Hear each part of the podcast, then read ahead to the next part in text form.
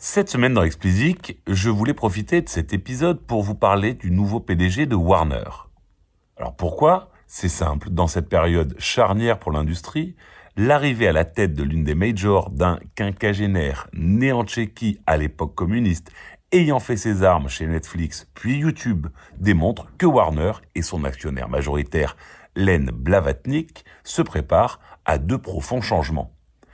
Alors Robert Kinsel, c'est son nom, est né en 1970 en Tchéquie. Alors même s'il est parti pour les USA rapidement, hein, puisqu'il a fait ses études supérieures, mais il a quand même connu ce qu'aucun de ses collègues à la tête d'une multinationale de la musique n'a connu avant lui. Le communisme pur et dur. Ça lui fait un point commun évident avec son boss, Len Blavatnik, qui est né, lui, 13 ans plus tôt, à Odessa. Mais soyons réalistes, ce n'est pas un rouge qui a été nommé à la tête de Warner, hein, loin de là. Après avoir dirigé les acquisitions pour Netflix, il est parti chez YouTube où il a dirigé les opérations, c'est-à-dire à peu près tout, des ventes au contenu en passant par le marketing pendant plus de dix ans. Alors c'est pas pour vous faire sa bio hein, que j'ai décidé de vous en parler, mais bien pour vous partager ses vues sur l'industrie telles qu'il les a exprimées dans une interview donnée plus tôt ce mois-ci.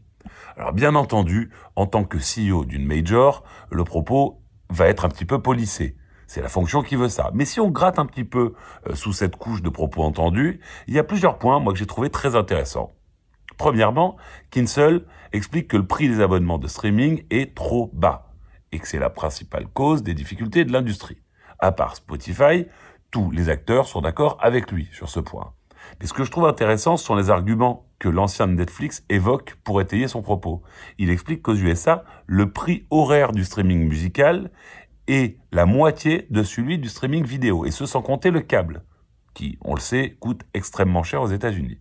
Alors ça a le mérite de poser sur la table un chiffre clair, net et précis. La musique est sous-évaluée de 50%, du moins aux États-Unis. Mais ça fait quand même une bonne base claire de laquelle partir. Il explique par ailleurs que le prix historique de 10 dollars est bien entendu trop bas, particulièrement en période d'inflation, mais surtout qu'avec l'arrivée des offres famille, l'ARPU, le revenu moyen par, utilisateur, pardon, a plongé. Dans son viseur, toujours Spotify, qui n'a toujours pas l'air de vouloir augmenter ses prix.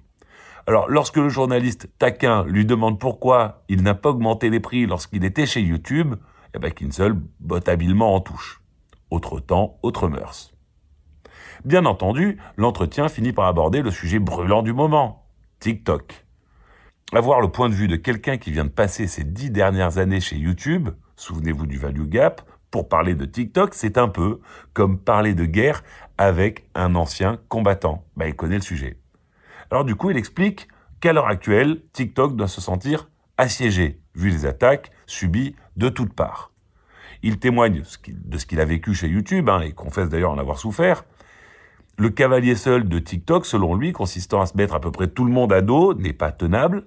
Et même dans le business, vous avez besoin d'amis. Et provoquer l'industrie musicale, comme le géant chinois vient de le faire avec son test australien, excusez-moi, n'aide pas à en avoir.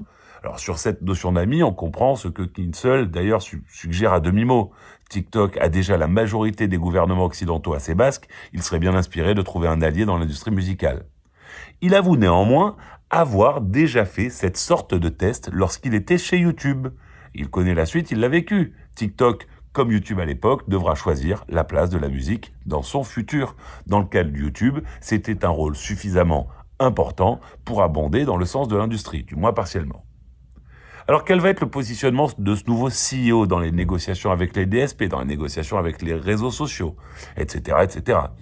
Ben, on peut pas le prédire évidemment avec certitude à partir d'une interview, mais ce que j'ai trouvé intéressant en fait, c'est cette combinaison d'hommes froids quand il s'agit de chiffres et relativement empathique lorsqu'il parle de TikTok. Nous verrons rapidement de quoi il retourne. Allez, c'est tout pour cette semaine. Si vous ne l'avez pas encore fait, abonnez-vous à la newsletter, le lien est en description. Et pour me soutenir, mettez-moi 5 étoiles sur Apple et abonnez-vous quelle que soit la plateforme. Allez, bon week-end à tous et à la semaine prochaine.